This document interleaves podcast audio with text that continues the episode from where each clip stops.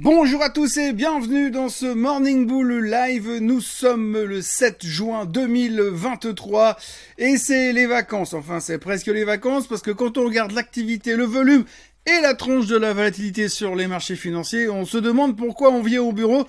Alors lundi c'était une catastrophe, il y avait rien. Hier c'était pire. Je sais pas comment ça va se terminer aujourd'hui. Une chose est sûre, c'est que l'on attend impatiemment ce que la Fed va faire parce que encore une fois dans notre vie trépidante d'investisseurs. Le plus important, c'est d'attendre ce qui va se passer pour savoir ce que l'on va faire ensuite. C'est ce qui nous travaille le plus, ce qui nous turlupine le plus, et c'est ce qui nous permet d'attendre le plus patiemment possible, le plus longtemps possible. Bref, nous attendons d'avoir le grand sachoir à partir de la semaine prochaine, de mercredi soir, mais d'ici là, on attend, et entre deux, on se raconte des histoires.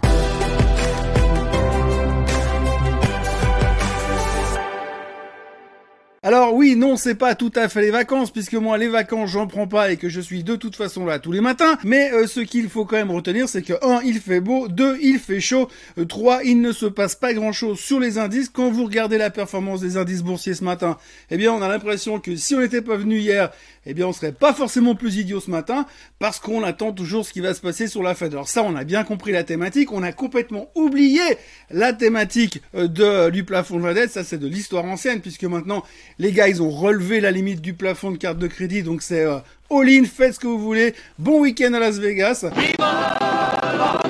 D'ailleurs, à ce propos, on parle déjà d'une éventuelle hausse de la dette de 1600 milliards de dollars. Alors, avant de signer la dette, il parlait de 700 milliards de besoins d'urgence. Après avoir signé la dette, il parlait de 1000 milliards. Et même pas une semaine après, on parle déjà de 1600 milliards d'ici la fin de l'année parce que tu comprends, on a quand même besoin de pognon. Faut préparer la Christmas party pour le Congrès et pour le Sénat et ça coûte de l'argent. Donc, on parle déjà de 1600 milliards de dettes supplémentaires et tout ça avant fin 2023. Je vous laisse imaginer comment ça va être en 2024. Je vous laisse imaginer ce qui va retomber dans les mains du président en 2025, mais ça on s'en fout parce que c'est du l'ultra, l'ultra, l'ultra, l'ultra long terme. Nous ce qui nous intéresse c'est là maintenant tout de suite parce que finalement on veut tous être riches demain matin si possible, peut-être même avant 19h ce soir. Alors mis à part ça, au milieu de tout ça, il y a quelques nouvelles qui tombent et ça vaut la peine d'en parler parce que au milieu de tout ce qu'on entend, au milieu de tout ce qu'on lit et de tout ce que les gens sont en train d'interpréter sur le futur de ce que va faire la Fed la semaine prochaine, et puis on sait de toute façon qu'à la fin ça reste du pile ou face, hein. petit A il monte les taux, petit B il monte pas les taux, voilà, en gros à ce à quoi ça se résume. Et puis si mon této c'est 0,25, il y a donc pas de quoi se rouler par terre non plus, mais ça occupe les marchés. Mais en dehors de ça, on a trouvé d'autres sujets d'intérêt. Le premier sujet d'intérêt, c'est la World Bank. Alors la World Bank, il faut quand même savoir que les gars, ils parlent à peu près une fois tous les trois mois.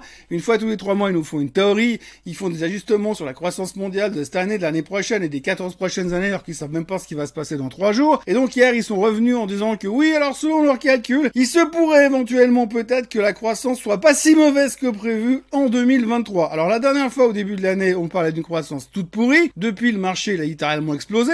On a réinventé l'intelligence artificielle. Les performances sont stratosphériques dans la technologie. Et les mecs, ils arrivent la gueule enfarinée au mois de juin pour dire oui, mais nous, on pense que, alors franchement, ça pourrait être moins mauvais que prévu. Bravo les stars. Alors, ce qu'il faut retenir de tout ça, c'est que normalement, à partir de dans quelques jours, le FMI va nous sortir un truc similaire parce qu'en général, les déclarations de la World Bank et du FMI, c'est du copier-coller. Hein. Ils sont pas très loin dans les rues à New York, il paraît. Et puis, ils arrivent à se transmettre les papiers. Donc, du coup, il faut pas s'attendre à de gros changements, mais il faut s'attendre à une même discussion de la part du FMI. Et alors, franchement, euh, quand on voit euh, ce qu'ils nous racontent, eh bien, on se sent beaucoup mieux et tout de suite soulagé sur l'avenir de l'économie mondiale, bien sûr. Par contre, ce qui est intéressant à voir dans le rapport de la World Bank, c'est quand ils vous détaillent le truc en vous disant, oui, on pense que l'économie sera meilleure parce qu'il y a un rebond en Chine. alors, les mecs, excusez-moi du rire, mais là, franchement, ça fait juste trois mois qu'on nous dit, ouh, la Chine, finalement, le rebond, c'est pas aussi bien. Les chiffres économiques sont pourris. Encore ce matin, en Chine, ils ont sorti les chiffres du trade balance et les exports. En fait, ils exportent quasiment plus rien. Et puis là, on vient nous dire, oui, alors la croissance mondiale, elle va reprendre à cause de la Chine. Bon, aussi à cause du fait que les Américains, ils continuent à dépenser massivement. Mais à l'intérieur des Américains qui continuent à dépenser massivement, il faut pas oublier que les Américains, ils dépensent leur épargne. Donc, apparemment, L'épargne, à un moment donné, c'est pas un puissant fond, donc ça risque de se ralentir aussi. Mais la World Bank, eux, sont en train d'estimer des taux de croissance par rapport à des chiffres qu'on avait il y a trois mois et des feelings qu'il y a trois mois, parce qu'il faut quand même bien prendre trois mois pour écrire un bon rapport, parce qu'après, faut encore le revendre au FMI. Autre sujet du jour, alors on a eu aussi une grosse déclaration de Goldman Sachs. Alors Goldman Sachs, on sait tous que c'est les dieux de la finance, hein, je veux dire, ils ont inventé la finance, c'est la première banque d'affaires du monde. Dès qu'il y a un truc à faire, c'est avec eux. Dès qu'il y a des bonnes recommandations à suivre, c'est avec eux. Je suis Adam, prince d'Eternia défenseur du secret du château des ombres. Et donc là, ils sont venus nous annoncer hier que selon eux, il se pourrait éventuellement, mais c'est pas encore complètement sûr, que finalement on n'ait pas de récession. Hein, donc euh, si on refait un, un, retour en arrière et qu'on revient un peu sur ce qu'on se disait au mois de janvier, grosso modo, on disait qu'on attendait une récession dans la deuxième, voire dans le dernier tiers de l'année.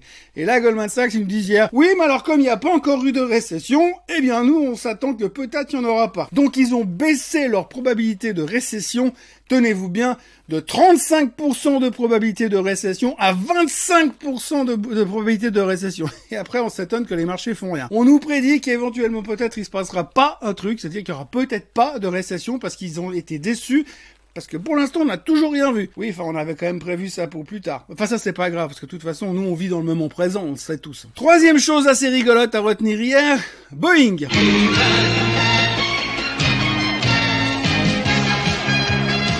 Alors Boeing, ils ont annoncé hier qu'ils avaient découvert de nouvelles pièces défectueuses sur les dérives de leur Boeing 787 Dreamliner. Dreamliner qui est en train de tourner au Cauchemar Liner, ou plutôt au Nightmare Liner pour respecter la langue. Grosso modo, qu'est-ce qu'ils ont découvert? Ils ont découvert encore une fois qu'il y avait des pièces qui jouaient pas dans la partie arrière de l'avion, mais rassurez-vous, c'est pas dangereux. C'est pas dangereux, donc tout va bien. Donc le titre sur la nouvelle, il a décalé de 4% avant de rebondir et de terminer quasiment flat, parce que c'est pas dangereux. Moi, ce que j'aimerais bien voir maintenant, c'est que quand vous arrivez à l'aéroport, puis qu'on vous dit bon écoutez l'avion il est prêt là, vous pouvez embarquer. Bon on a juste des problèmes avec les pièces défectueuses de la dérive de l'avion, mais vous inquiétez pas, c'est pas dangereux, vous pouvez être tranquille. Alors moi je sais pas, hein, si je monte dans un avion puis on me dit bah euh, l'appui-tête il est cassé, je monte quand même, mais si on me dit écoutez, la dérive elle marche pas très bien, mais c'est pas dangereux, je préfère prendre le train. Ça prendra le temps qu'il faudra, mais je préfère prendre le train quand même. Enfin bref, les gens étaient rassurés parce que les pièces ne sont pas dangereuses. C'est la deuxième fois qu'ils ont un problème comme ça sur le 787 Dreamliner.